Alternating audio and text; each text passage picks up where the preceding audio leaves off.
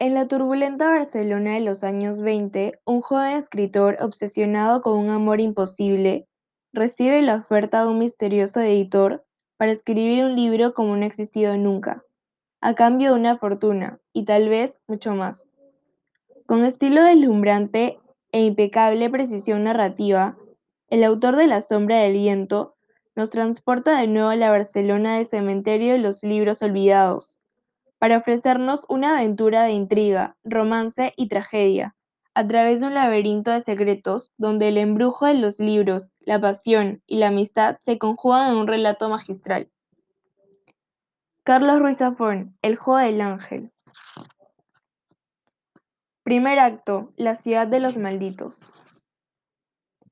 Un escritor nunca olvida la primera vez que acepta unas monedas o un elogio a cambio de una historia.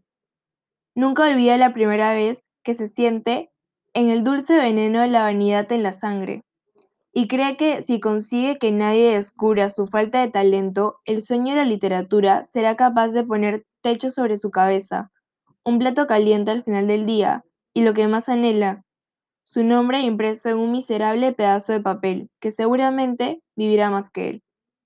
Un escritor está condenado a recordar ese momento, porque para entonces ya está perdido y su alma tiene precio.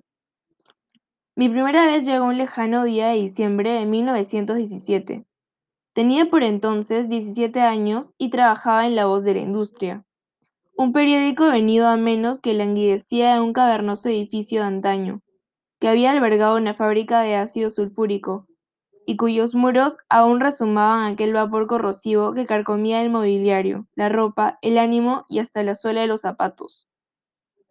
La sede del diario se alzaba tras el bosque de Los Ángeles y cruces del cementerio del Pueblo Nuevo, y de lejos su silueta se confundía con la de unos panteones recortados sobre un horizonte apuñalado por centenares de chimeneas y fábricas que tejían un perpetuo crepúsculo de escarlata y negro sobre Barcelona.